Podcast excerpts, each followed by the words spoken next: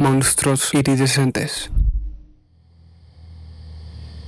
La noche del 20 de octubre de 1954, en Parravicenzo d'Erba, Italia, Renzo Pugina, mientras colocaba su auto en el garaje, notó un resplandor inusual cerca de un árbol a pocos metros de distancia. Fijó su mirada en el árbol y para su sorpresa vio que el resplandor provenía de un ser humanoide alto y escamoso que estaba de pie justo debajo del árbol.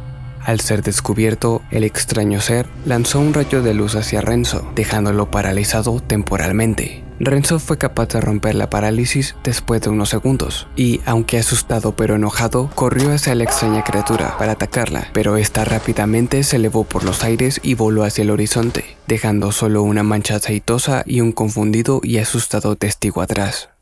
Un evento similar tuvo lugar en Argentina. Un humanoide de un metro ochenta de estatura, escalado y brillante, supuestamente se le apareció a la modelo internacional Eisa Medina durante una visita a Bahía Blanca, Argentina, en julio de 1974.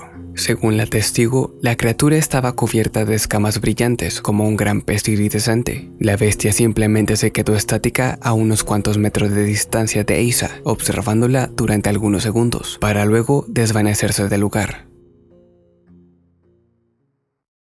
Gracias por acompañarme. Mi nombre es Sam y esto fue